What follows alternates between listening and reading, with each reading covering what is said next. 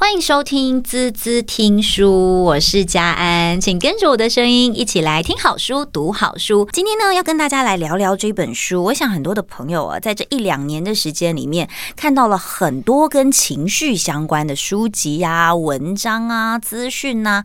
很多人都说，嗯，我们要做情绪的主人。我想这个名词对现在的很多朋友来讲，应该都不陌生。而大家在工作的状态或是生活的形态里面，慢慢的也去感受。说到哎，情绪影响我们的生活真的是非常非常的多。不管是跟我们亲爱的另一半做沟通、做交谈，或者是在公司、在事业上面，我们要跟我们的主管或者跟我们的同事一起来做合作的时候，情绪到底是不是一个关键？它会不会影响我们很多的决定？会不会让我们在心情上面有很多的嗯不满、开心？就让你变把这件事情变得比较好做，或是做得比较有困境。我想今天在我们节目现场要跟大家来聊聊这本书呢，很特别的是，我们不从心情的角度，我们不从心理的角度来谈，我们反而是从经济的角度来看情绪这件事情。我们常常在说做一件事情啊，有成本考量，对不对？花时间做一件事情有没有 CP 值啊？我这样做，我觉得太耗时了，太旷日费时，然后得到的东西太少了，这 CP 值太低了，我就不这么做好了。那我们今天呢，就用情用经济来看情绪，也就是说，在我们处理我们的情绪的同时，情绪成本到底是多少？对我们的事件的发生，还有我们情绪的累积，又影响你多少呢？在我们节目现场邀请到的就是呃时报出版的《情绪成本》，副标叫做“财务报表看不见，却是最昂贵的一种隐藏成本”。我们邀请到的就是作者，也是专家。平常呢，大家在商周呃专栏可能常常会看到他的文笔，而且之前他写的书呢，通常都是管理啊，可能从经济角度来谈。但这一次他竟然出了一本《情绪成本》，我们来聊聊到底。怎么从经济的角度来谈情绪？我们来欢迎季平，Hello，嘿，佳安你好，各位听众朋友，大家好。好，我想我从前面的开场应该就可以感受得到，我其实很想要告诉大家，我们今天不是谈心理哦，我们今天要来谈经济。听说你本身是记账师是吗？对，记账师主要的工作其实就是编制会计跟财务还有税务的报表。哦，那实际上这个东西就是每天在面对数字，面对数字。嗯，可是你在职业的过程中，你会发现说，其实。呃，有形的数字有时候不一定是最重要的，嗯哼，又有一些无形的心理状态会影响你的竞争力是更多的。比如说，我们会有很多微型企业跟中小企业的老板一样的，呃，两家公司如果营业额相仿的时候，照理说我们服务起来应该是差不多的。可实际上，当你呃真正踏入职场商场的时候，你会发现说，有的时候是差非常多的。为什么？因为有一些老板很机车，他可能会呃，不管他有什么心情上的包袱、乐色，全部丢给你。就是说你在当记账师，在帮他做服务的时候，你还要兼任当一下心理咨商师。可是，OK，了解。可问题是我没有去考心理咨商师，你知道吗？所以说我我的这一块服务是不能收费的。但是他却丢了很多的情绪成本给我，就是就违和而已，你知道吗？就违和，就有一种被倒垃圾的感觉。但是明明我就只是帮你处理你的行政事务，但为什么我要接受你的负面情绪？对不对？对，那时间上的浪费还是一回事。最大的最大的一个损失是说，当你被倒了这么多垃圾的时候，你当天的呃，也许是工作效率，也许是心情都会非常的差。嗯，那这时候如果说，哎、欸，明天又要赶稿，要呃，上周又要来跟我要稿子，你会发现你的创意就枯竭了，因为你陷在那一些很很负面的情绪当中。嗯，慢慢我就会发现说，情绪成本其实是非常一个重要的一个因素。那既然我们大家都爱钱，所以我们每一个人每一个老板都非常斤斤计较，在看自己的损益表。跟自己的资产负债表，那情绪这么重要的东西，你怎么可以不试着去衡量它的有形价值呢？那当然，我们在过去的传统经济学是说，我们都去看这些有形的东西。实际上，我们发现说，无形的东西是影响你最最长远的一个呃决策与呃因因子。嗯，就等于说，当我们在做很多的决定的时候，其实常常我们就会抢 kimoji 啦。好，我一般白话来讲，就是你的心情怎么样？比如说，今天我在买一个东西的时候，我会觉得好了，没关系，反正这个老板让我感觉很好，所以我可能就会付钱付的心情很好。对。但这个人呢，可能一两句话惹惹惹毛我了，我就会觉得我感觉很差，我可能付一块钱我都觉得很不爽。对。好，这其实就是情绪在影响着我们的一些决定，对不对？对。那如果说是做商家的话，你呃太过纵容奥奥 K 这这这件事情，在你的店里去发酵的话。其实不但会影响到你，呃，工作同仁的心情，嗯，慢慢的你会发现他们的笑容渐渐消失了，所以你的服务品质就下降了。哦、第二个，你会影响到其他桌的客人，他们可能是好客人，但是在这里他们却发现说，哎，原来奥 K 是可以在这边呃横行无阻的，对，那变成说他们形同他们的公平权跟权益就受损了。嗯，所以当你没有去纵容这个情绪成本的释放的时候，其实大家都是一个输家。OK，所以反而是。没有办法得到双赢就对了。对，好，我我很好奇一件事情是说，一开始其实你在比如说上周的专栏啊，或者是一些发表的文字上，多半是从经济，因为你本身是记账师起出身，嗯、但是你同时现在 这应该是你的本业嘛，对不对？对，是我的本业，可是慢慢的越来越不务正业了。不务正业，怪不得挂上斜杠两个字哦。对。不不过我很好奇，就是你一开始前面的书，我前面有提到，就是你从谈经济然后管理是什么样的契机，或者是为什么你会想要把情绪这件事情用记账成本的这个概念去把它集结起来，因为就是我一开始说的，其实不管是在管理的过程中，嗯，或者说在行销的过程中，你其实都会发现说，跟心理学是密不可分的，嗯，而这个心理学又可以导向说所谓的情绪，嗯，那其实我会发现说，很多人去解释情绪，都可以从各种多元不同的角度，但是你要试着用你最熟悉的方式去看待这件事情，嗯，那我过去最熟悉的其实就是财务报表。嘛。哦，就损益表，就对，就是我们看起来五煞煞的那种东西。但是情绪其实是很无形的，很多人是很难以捉摸的，所以很多人可能不知不觉陷入在一个很糟糕的情绪当中，但他又不知道怎么回事，嗯，他不知道怎么去把它抓漏，你知道吗？抓漏？对，你看我们在家里漏水要抓漏，我们在财务报表，呃，钱钱呃流失，成本流失，我们要抓漏，但是为什么我们都不试着去抓漏我们的情绪呢？情绪有多重要？像我是个两岁孩子的爸。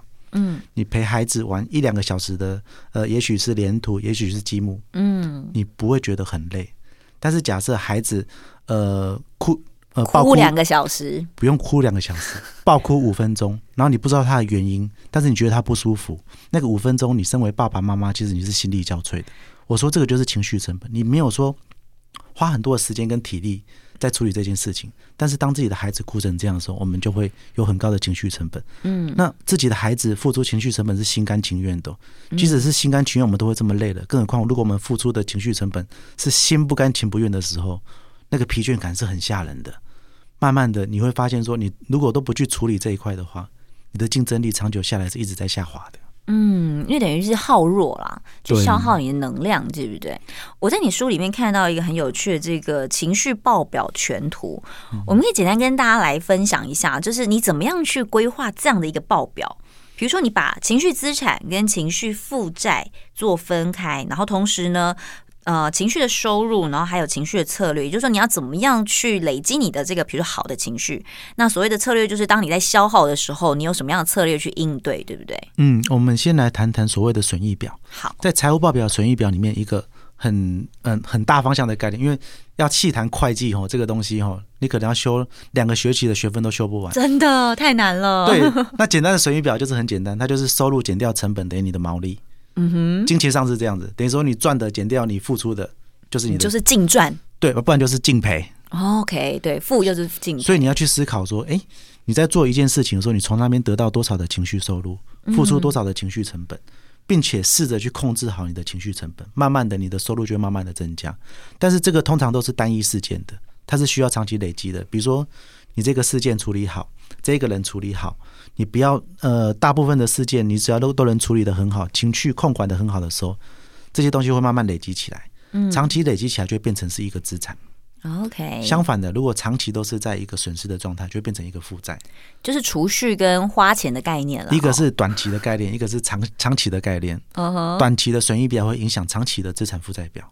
哦。那所谓的情绪资产，呃，我们可以去总结很多心理学家，包括像弗洛伊德啦。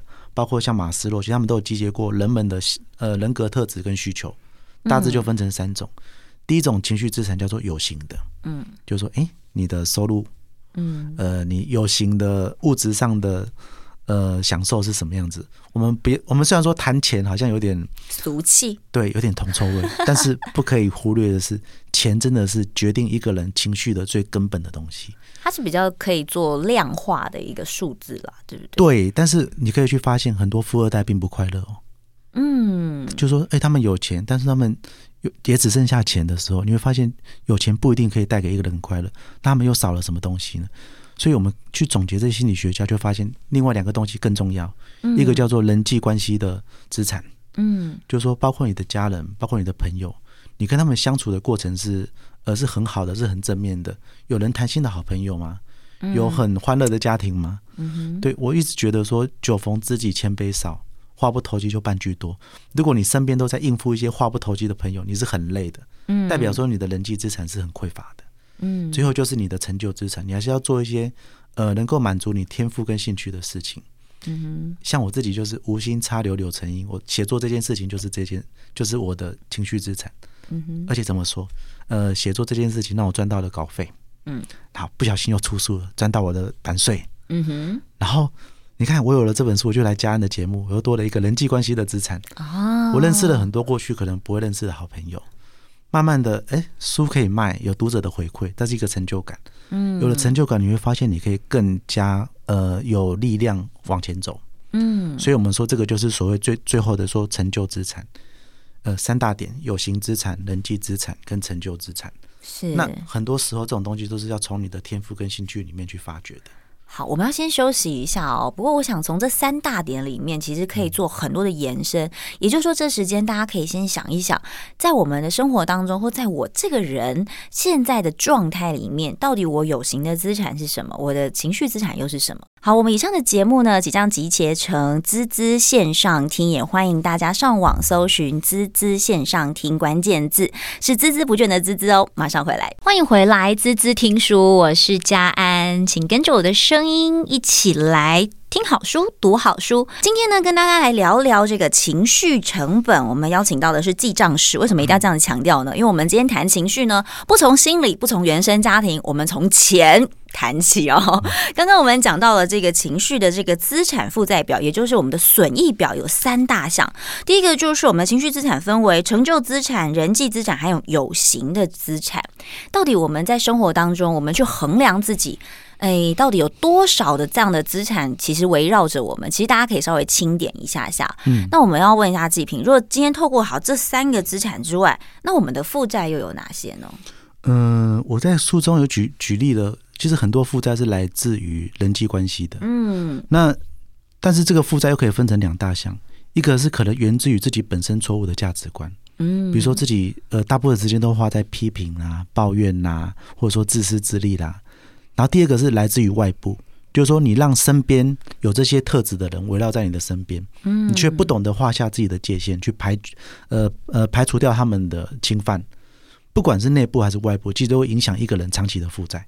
就是我所谓的那个话不投机半句多的朋友太多的话，嗯，你就会像是一个螺旋般，呃，一开始可能只有一点点，但是你没有试着去改变这个状况，它就像情绪螺旋，一直螺旋，一直转下来，积累到你的深处，其实到最后面。你会发现你是一个很不快乐的人，而且这个快乐是累积起来就很难排除的东西。嗯哼，我们在资产负债表里面有一个概念说，呃，资产是可以长期影响未来的，往更好的方向前进的东的的资源。嗯，负债就是相反的，它是呃，它可能会长期牺牲你未来的某些价值，长期牺牲未来某些价值，也就是说，它是无形之中默默默默在吞噬。一些状态的吗？对，我看有时候有一些，也许是家庭，有些是朋友的，呃，相处结构是不健康的。举例，比如说一个人长期有控制欲，控制另外一个人，控制狂，嗯嗯，嗯，而而当他如果习惯了这个这个相处模式一年两年之后，当哪一天这个被控制的人开始觉得这样不对，想要爆发的时候，这个控制狂的人反而会觉得说，这个人怎么这么的无理，这么的呃，就是。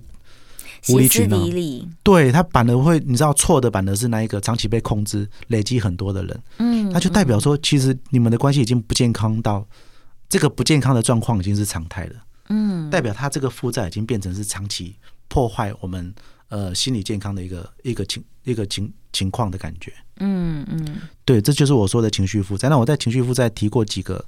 呃，有几个特质，嗯，大概是什么样特质的人，他的情绪负债表其实是爆表，而且是你不自觉的呢？呃，像是太自私的人，嗯，我里面举了一个例子，就是我之前去 Costco 啊，然后买了一个奇异果，想要回家吃，结果第一颗拿起来就发现坏掉了啊，那我就赶快哎、欸，不行，拿去退好了。可是这样会不会有点 OK 啊？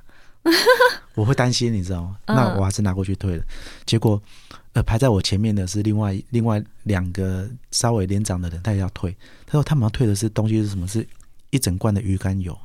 可是问题是，那个鱼肝油他们只剩下几块了，不到五 percent 哦，就是好大一罐的鱼肝油只剩五块了。他们却抱着一个嬉皮笑脸的态度，就是啊，你们不是说可以无条件退货吗？吃不惯就退货了。哦。啊，这个真的是台湾人对常遇到的状况。那我那时候就说，哎、欸，那我这样应该不算太 OK 吧？我至少整箱搬回来了，我只是 咬了一口而已。对，那我说这种自私，你说那是你的权利吗？也不是，因为你侵犯到别人的方便跟权利了。那一样是 cos。我想到另外一个故事是，有一次我有一个朋一个朋也不算朋友，就一个友人，他那时候就分享了我一个赚钱的故事。他说他是在卖摆地摊跟上网批发卖衣服的。那有一次 Costco 就进来一批美国的品牌童装，下杀的很便宜。他就说他就把全部买回来，放到自己的摊位上去卖。嗯哼，所以说不对啊，这样你的库存成本很高诶，这怎么是一个做生意的好方式？他说就是卖不出去的全部拿回去退就好了。哦，那哇，这个心态不太一样哦。对我们说。呃，这个那，有点有点漏洞的感觉，钻漏洞。对，那我们回过头来想说，哎，他这样是一个很聪明的生意人嘛？嗯，就是这这真的是正确的做生意的态度跟行为嘛？但是不是一个很长期的做法啦。对，但是可以很明确的知道是，当我们这一群听到他这样子做生意的朋友，我们心里就暗暗的就打定一个主意，往后绝对不会跟他有生意的往来。嗯，因为有一句话很重要，就是说，呃，你顾及到自己的利益，不叫做自私。嗯，可是你如果完全去忽略了别人的利益，就是一件很自私的行为。嗯，而如果这这其实就是一种情绪负债非常可怕的一种人际关系模式。嗯哼，对，这是我提到的情绪负债很多元素的其中一点。那其他像是太自大的人呐、啊，嗯，太自恋啦、啊，或者说没事就暴怒，没事就易怒啦，或者说有控一开始讲的控制欲，或者说有过过高的权力欲望，其实都是人际关系里面相处的毒药。OK，所以有这样的状态，其实很多时候，我觉得讲优点的时候，大家都愿意举手说，对对对，我是我是。可是如果在讲比较负面或者负向一点的状态的时候，其实很多人是不愿意承认的。又或者是当我们在跟呃对方相处的时候，可能我知道，但对方不见得自己这样觉得啊。嗯，因为大部分会有错误观念的人，他从来不会觉得自己是错的。对啊，你一定是发现自己错，才有才有可能去改正嘛。所以我发现很多这种自大、自私、自恋的人啊，他们永远不会觉得自己自大、自私、自恋。嗯，最有趣的是，他们其实还蛮常讲别人自大、自私、自恋的。哦，他们很爱去批评人家自大、自私、自恋。他会觉得说：“哇，你怎么这么自私，都不顾及到我的权利？”实际上，他从头到尾只顾及到自己的权利，所以觉得别人自私。OK，对啊，他为什么觉得别人自恋？因为他觉得别人没有把。呃，那个镁光灯放在自己的身上，哦，你 spotlight 没打在我身上，对，所以你太太自恋了，你。但实际上，这种人才是真正自恋的人。嗯，原来是这样子，所以我们可以用这样的方式去很理性的去检视或是检测我们身旁的朋友，或者是检视一下自己的状态。但是，其实如果是身边有这种特质的朋友，其实大家隐隐约约都知道，只是有的时候不知道怎么样去拉下那一条界限。画下那一条界限，嗯，这就是一个要慢慢学习的一个学问了。没错，不过像我们刚刚讲到的，这个是情绪资产的负债表嘛，它是比较偏向负债这一块。对，好，所以刚刚前面你有提到在损益表里面的这个比例，当我们把资产减掉负债，它就会是我们的毛利了。呃，资产跟负呃毛利是所谓的损益表的部分，嗯，收收入减成本。对，其实，在财务报表里面，这两张表很有特别的是，资产负债表通常是损益表长期累积下来的结果。嗯，一个你可以说是结果，一个可以说是比较像是过程。嗯，损益表就是，哎，比如说，呃，我交了这个朋友，我就可以直接去判断说，我从他得到多少的情绪收入，我要付出多少的情绪成本，我服务一个客人，我付出多少的成本。这是单一事件，但是这个单一事件就是每一个子连接集结起来，就变成你长期的资产或者你长期的负债。所以，我们是从短期去思考，最后累积成长期的一个影响力。是，所以大家其实要去衡量的是，我们现在自己到底拥有多少的情绪资产，然后我们累积下来的资产有哪些？那同时，我们要去稍微检视一下我们身边的这个情绪负债表。到底我们的负债程度有什么？其实，在你的书里面就把它变成这四个项目了，对不对？包含了情绪成本、情绪资产以及我们情绪负债和情绪策略。对，我们简单跟大家分一下，你这个这个分类，我觉得蛮有趣的哦，也等于就是让大家更清楚的了解说，哦，我们的情绪成本有哪些，包含了我们在顾客跟顾客之间的对话啊，或者是有时候是呃好人跟坏人啊，内向外向啊，到底。怎么样去去做累积？其实冥冥之中或是默默的，我们身旁就藏着这么多这样的一个情绪状态。其实最常见到的一个情绪成本付出，就是所谓的烂好人。嗯哼，就是说他往往为了要当好人，所以他去呃皈依着他人的想法，去配合他人的想法，但是常常就对，但是慢慢的就忘记了自己该去哪个地方。嗯，那我里面举了一个故事，是呃。一个做生意的老板，他那时候就半开玩笑跟我讲说，他的老婆是个大好人啊，嗯哼，但是他女儿是个大坏人啊。那这到底是什么东西？他说他每次在跟客户谈订单呢，有时候其实订单那个价格他很清楚，他的预算是在哪个位置，对，而最后面的成交价在哪个位置，所以他谈生意他有他的一套的逻辑，非常聪明的逻辑。但他老婆只要一来，每次都会乱了他的局。那老婆就说：“老公啊，我们这一张订单还有一些利润，不如就。”呃，大家和气生财嘛，就对啊，大家都老朋友了，所以只要一来，他老婆只要一登场，在生意场上，他就少赚了六位数的数字。哇！慢慢他就会发现说，他只要做生意，绝对不带他老婆出门。那老婆太当好人了，嗯，常常就是哎，大家和气生财，大家这边。可是生意场上他有他的规矩跟默契嘛，嗯，不是这样子做生意的。所以这样子的人反而很容易误事，因为他常常专注在人情上，却忘了很多的重要的任务。嗯啊，反正这个女人很会扮黑脸。我就分享一个故事，是他有一次就去大陆谈一个专利案，但是他没有这个专利商的联络资料，那怎么办？找同业要哦。但是你知道同行相忌哦，同行同业会愿意把资料给你吗？不会。所以这时候老板就分享了一个故事，就是他就假装他已经有资料了，只是忘记在饭店里面跟这个同行说：“哎，那你就给个方便，哎，可以可以给我他联络资料，我就放在忘饭店忘记了嘛。”嗯。但是你你觉得小同行是笨蛋吗？不是啊，同行就立刻拉起了那个生意人的警戒心。他说：“真的吗？我可以给他吗？”这时候女儿，他的女儿就发现对方的猜忌，也看出了老那个老爸的心意，他就立刻跳出来扮演一个非常任性的小孩，一直骂他爸。他说：“要回去哪里自己回去哪，饭店很远呢。”我就我昨天晚上就叫你今天放进包包，为什么你你不放呢？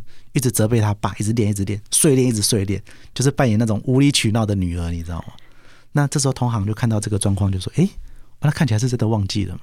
那我何不做个顺水人情？反正是举手之劳，欠一个小人情，其实不错。”他就顺利的要到了这份资料。哇！那我觉得你知道吗？就是很多东东西，你可以扮黑脸，你可以专注在你的目标跟任务上的时候，其实你才可以真正做得了事情。但是如果说像他的老婆常常都在说，我要当好人，我要呃让人家开心，让人家舒服，大家欢欢喜喜，其实你会发现你错失了很多更重要的东西。嗯，这真的是很隐藏性的一个状态跟情绪哈。对，而且有时候就是该该扮黑脸的时候就该扮黑脸，而不要只是说哦，反正就是这样子，大家好都好。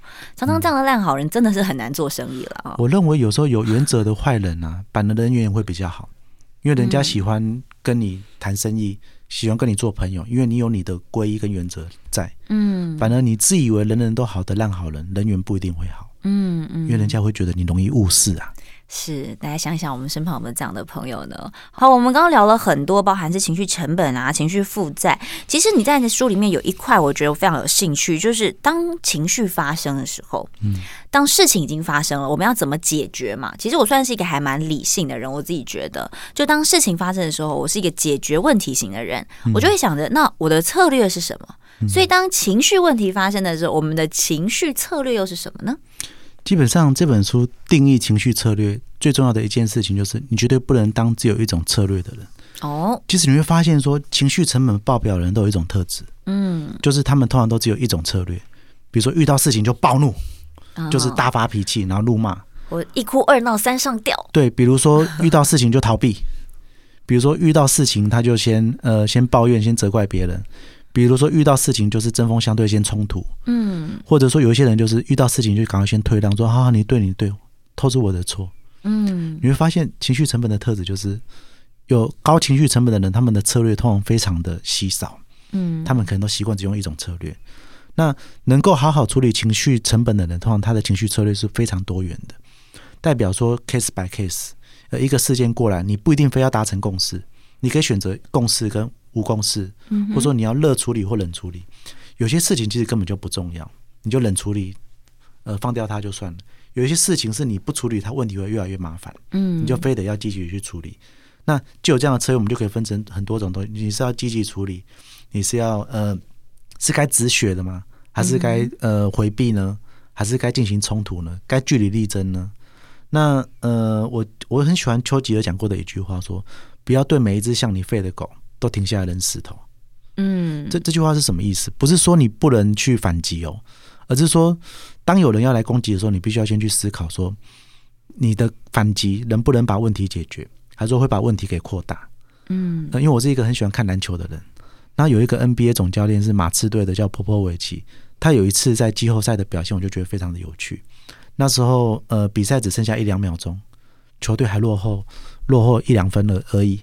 这是他们有球权啊，所以，然后，但是他的球员在球还没有发出来的时候，计时台就发生了一个失误，就是他让秒数开始走了，结果比赛就结束了。哦，那其实这种这种失误很明显嘛，是主播台的问题嘛，所以时间一定是拿得回来，所以他根本就没有压力。但是那个教练非常的有趣，他以情绪接近失控的情绪冲出来，一直跟那个裁判抗议，跟所有的人都抗议，接近失控。这么冷静的教练怎么会失控呢？原因很简单，因为他这个失控的行为可能会影响接下来两秒钟的裁判判决。哦，其实，其实你去观察他整个生涯执教的习惯，他常常失控只会有三个状况。第一个状况是球员表现不好，他用失控的呃冲突来。刺激球员的重新振作士气的心态。嗯，第二种是当天裁判的吹判尺度对我们不利。嗯哼，他用自己被赶出场的方式去改变球场上的吹判尺度。然后第张第三种就是整个整个呃呃球风不顺畅的时候，嗯，换言说，他的冲突是为了目的而去冲突的，而不是为了自己的情绪释放去冲突的，所以他常常在被赶出场。但是你会发现，他是一个，他可以说是这十几二十年来最棒的一个篮球教练，对，率领球队拿下五个冠军。因为我们看篮球的就会对这个特别有的感觉。那看完之后，我就觉得，哎，真的很有趣，哎，就是说很多东西，你的生气、你的冲突都是有目的性的。嗯，所以有一句话就是说，如果生气不能让我达到目的，其实根本就不需要生气。说的真好，哎，因为其实他是真的是在一个。呃，有时候你会发现，情绪它其实是真的是一种，它真的是可以被拿来当做是一种策略。有时候不是负面情绪就完全不好哦。如果负面情绪能帮助大家转换成一个正向的力量，比如说团结力量大，或是激励人心，或者说他就可以因为他的一哭二闹，然后吵到糖吃。嗯，诶，那他其实，在某个程度上，他也达到他的目的了，对不对？对，所以我认为这个是非常重要的。所以策略是很多元性的，嗯，当然它不容易学习。可是我觉得要记得一件事情，就是容易学习的东西，通常作用都不会太大。嗯，所以那是一个长期去培养的一个智慧。是，但是你会越磨越利，然后你资产会越培养越多。嗯，反之，你负债也是越养越大，到最后就是不可收拾的地步，你就变成一个很不快乐的人。嗯，基本上很不快的人是很难有竞争力的。是，不管在任何的呃领域或者是状态之下，在你的情绪策略里面啊，其实你分了好几个名词哦，我对几个还蛮有兴趣的，包含了比如说界限、定锚。你怎么样去去区分这些这些？比如说，为什么是用定锚来讲呢？或者是说，嗯，比如说讲界限，其实很多时候我们常会说，人跟人之间他本来就是有一个界限的，嗯，只是说在遇到一些情绪问题的时候，或者遇到一些状况的时候，哎，很难去抓界限哎，因为我现在就不开心啊，我现在就是觉得他欺负我啊，嗯，我要怎么去抓出一个？怎么样叫做断舍离吗？它是一个 一个原则性的问题啦。其实很多有界限的人，其实他自己心中的那个界限是非常清楚的。嗯，他不会轻易随着别人的鼓噪或舞动去改变他的这个界限。嗯，那我书中举了一个例子，是一个关于一个呃很爱当好人的里长的故事。嗯哼，就是呃有一次店家，就是一个新的店家租了一家店面嘛，但是问题是，他前面都被机车格给画满了，所以他没办法做生意啊。嗯，所以他去请里长帮忙把这机车格给划掉。那里长当然是好人，就就就同就同意愿意帮忙嘛。嗯，可是问题是那边是呃附近的住户非常需要停车格，所以他又反对里长把它划掉。哇，这时候这但是问题是其他店家都有都有停都都有划掉，就整条街都划掉，就是这个新的店家不划掉。那里长怎么说？就是叫店家自己去划掉，然后你就可以有机车可了。就搞到后来，让店家跟邻邻居的呃关系不好。对，那店家怎么办？最后还要去麻烦议员，麻烦真正的行政单位。就这里长一直想做好人，最后最后谁都不讨好，因为最后机车可还是划掉了。嗯，那些想停车的邻居没有得到甜头，又回来骂里长。但是这个店家好不容易把费了九牛二虎之力才把这个停车格留到两格的空间，但是不是里长的功劳，而他觉得里长根本在找麻烦。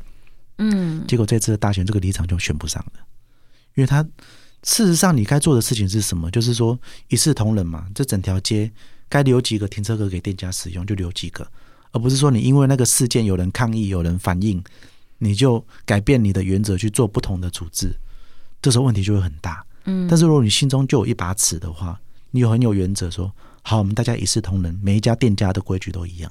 嗯，其实你不会有这个问题啊。但这里长就是我这边也想讨好，那边也想讨好，哎，这边声音比较大声，哦，我有点怕，好，我顺着他好了。嗯，很多人是这样子去出现问题的。是，这是很多在决策或者是大家在面对一些状态的时候。我们常常会因为人情啊，我们这样子，台湾人比较常就是那个情理法，情会放在前面。嗯、那我们想说啊，好啦好啦，我跟你比较熟嘛，哈，所以有点靠关系，那我就帮你解决这个问题。但殊不知，你一次的通融，常常会造成后面的大灾难，因为反而是对别人不公平，或是你忽略了别人的权益，那也不是一件好的方式。而且有时候所谓的谈情，其实就是不合情又不合理。嗯，很多时候的情是建立在不合情不合理。嗯，然后勉勉强强，不知道有没有合法的状态下，所以如果过度去泛滥这样子的情绪，其实问题只会越来越大而已。就是人生的原则跟界限，就是说，到底你自己的原则是什么？你人生的信条是什么？就我觉得这个可以提供大家去思考一下，你自己的信条是什么？所以，当你在遇到事情的时候，你就会有你那一把尺。当你有这把尺的时候，处理很多的状态，你就比较不会被情绪所左右。我们先休息一下，等等回来呢，我也很好奇，纪平到底是怎么样去区分这一本情绪成本？我们常常说啊，就是记账的时候，我们知道这个数字把它归类很容易，但情绪去做归类，嗯，是怎么办到的呢？我们休息一下，马上回来。同时，以上的节目呢，我们将集结成线上平台，欢迎大家上网搜寻关键字“滋滋”。线上听孜孜不倦的孜孜哦，今天很开心哦，跟志平聊了很多跟情绪成本相关的一些问题以及状态。我很好奇哦，就是你是怎么样从这个经济管理，然后后面你用这样的理念跟概念去区分出情绪的成本？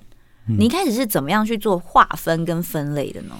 因为首先我是学气管出身的嘛，其实管理学跟心理学息息相关。嗯，对，所以因为管理。呃，一定涉及到人心嘛。不管你是要管理组织成员，还是说对目标顾客做行销，其实它都是建立在一个心理学的概念中。所以其实你就接触了很多心理学。嗯、那其实心理层面每一个人都接触得到，在于你怎么去诠释它而已。嗯哼。那我一直觉得你要诠释任何一项专业，一个很重要的习惯，拿你过去的所学跟你的经经验去建立起来。嗯，我一直很喜欢那个《神雕侠侣》杨过里面一个叫做黯然销魂掌。嗯，大家都知道他这个掌法是怎么样的典故，可是大家可能都会忽略。你如果去查维基百科，这套掌法它有一个呃形容，他说这套掌法是集结了东邪黄药师的弹指神通玉箫剑法，集结了西毒的欧阳锋的蛤蟆功，嗯，还有那个九阴真经、玉女心经，然后那个王重阳的内功心法，那。呃，简单的说，他这一套掌法就是杨过把他从小到大所有接触过的武学、接触过的人生历练，集结成一套掌法，在呃借由自己的天赋跟特性，发展出自己的一套模式。嗯哼。那其实心理学是一件很复杂的东西，我们可以试着去理解我们很多心理学的大师告诉我们的理论，但是最后你一定要能够去好好的管理自己的心理的时候，你可以试着去发展出自己的一套习惯。哼，像我整天在接触财务报表嘛，其实你就会发现，就是损益表跟资产负债表。而损益表的概念其实就是这么的简单，收入减成本等于毛利。我会发现说，这个跟情绪其实是息息相关的。如果整天都是有情绪收入的人，就很快乐；整天有情绪成本的人，就会非常的不快乐。嗯，而长期下来，一年就要做一次资产负债表。资产负债表在我我国的会计法，大部分是以一年为一个基础嘛，代表说你每一年就要重新去呃检视，去编制出自己这一年的资产跟负债的情况。嗯，而其实这一套报表也可以大概看出来，呃，你今年这家公司的表现如何，甚至也可以看得出来。未来这家公司可能未来的走向可能是在哪里？嗯，哦，你在哪一块的收入是最高的？是不是你就在这这块加强？你在哪一块的成本付出是最高的、最没效益的？你是不是就应该要试着在这一块试着去抓漏？嗯，对，那情绪也一样啊。如果说有一块令你这么不开心、不开心的地方，这么多损失的地方，你却不能去好好的去把它呃防堵的话，其实我相信你的情绪控管是。不会快乐的。嗯，也就是说，大家等于可以去帮自己，除了在这个年度啊，即将过年要到了哈，即在年度里面呢，就是把你自己的资产负债或者是你的资产成本先算出来之外，情绪的资产损益表其实也是可以被条列出来的，你就会知道你在这一年度里面到底影响你最大的情绪是什么，有哪些贵人，有哪些混蛋，一个一个抓出来。嗯 贵人跟混蛋，这个蛮有趣的，真的耶！因为其实这东西它是隐藏性的成本嘛，它或许没有办法被量化，它或许没有办法。好了，贵人跟混蛋可以量化了，有几个，对不对？对，然后浪费你多少时间？OK，哇，这个算出来真的不得了，你就会知道说你到底需要花多少时间在这样的关系上面。嗯，或者说你就可以去检视你不同的关系里面。其实像我们常常说，人生就是走到呃某一个阶段的时候，你会发现你这个情绪或者是人际关系的这个金字塔，它会变越来越尖尖端，就是你可能你的泛泛之交变得越来越少，你可能进入了家庭，然后进入了你的事业，你有更少你的时间，大家都一样，二十四小时。嗯，你不可能花更多很多的时间在跟泛泛之交相处。你可能有很多你很想去做的事情，你把你的时间跟精力都投注在那个地方。其实这都是情绪成本的累积。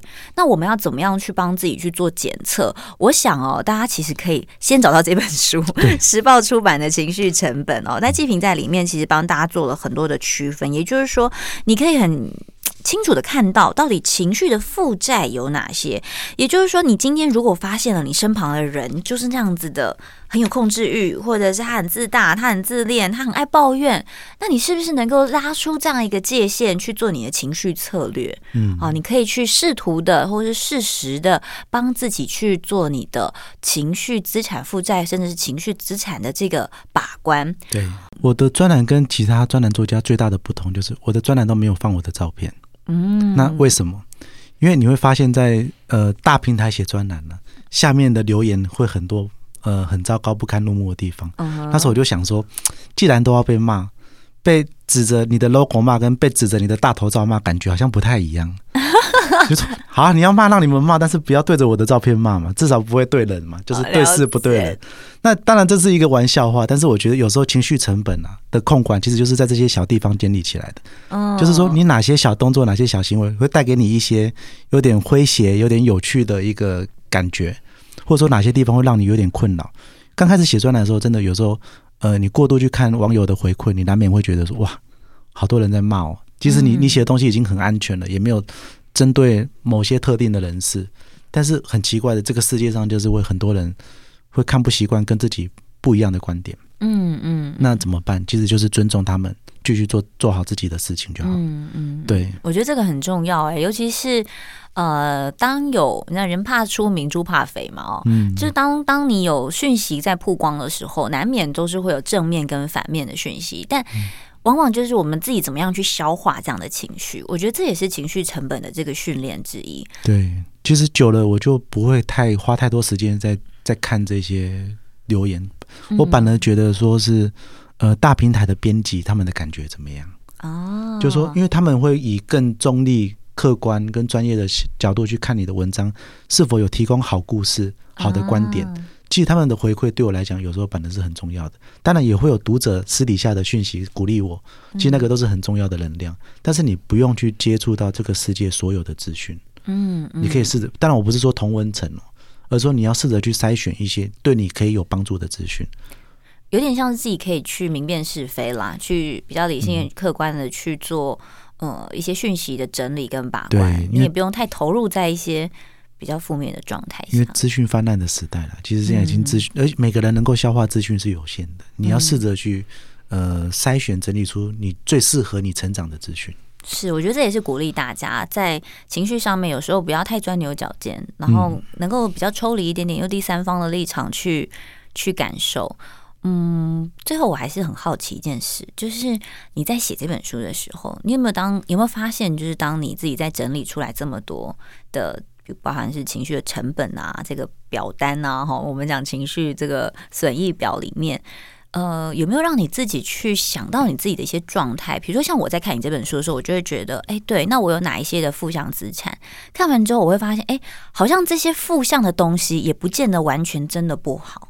有一些会帮助你成长，嗯，就是说它会让你去哎得到了一些。我一直讲说压力这种东西是很有趣的，它可能有两种面向，一个它可能是益生菌，一个它可能只是一个没有帮助的病毒。嗯哼，其实你要试着去分析，所谓的益生菌就是有些压力是可以帮助你成长的。嗯哼，比如说有一些批评的声音，因为有一句话是说，如果都没有批评的人，代表你是不太可能太强大的。嗯，对，因为那代表你就是在流俗于这个世界的共同价值。嗯，人云亦云嘛。丘吉尔讲过一句话，我非常喜欢。他问说：“你有敌人吗？”嗯，如果有，恭喜你。嗯，因为他代表你有所自己的坚持。只要你有自己的坚持，你难免都会有敌人。对，对我就很喜欢这样子的一个思维。OK，它其实就是一个原则性就对了。对，你不能说你都是配合别人嘛，因为没有一个人是完全完美，或者是没有人有负面评价，或者是完全都是正面评价。我觉得这太难了，而且那就是神，不是人了。对，就是我们还是活在人间，然后好好做人，好好的去整理自己的情绪啊。今天真的很开心，邀请到季平来到我们节目现场来聊聊这一本时报出版的《情绪成本》。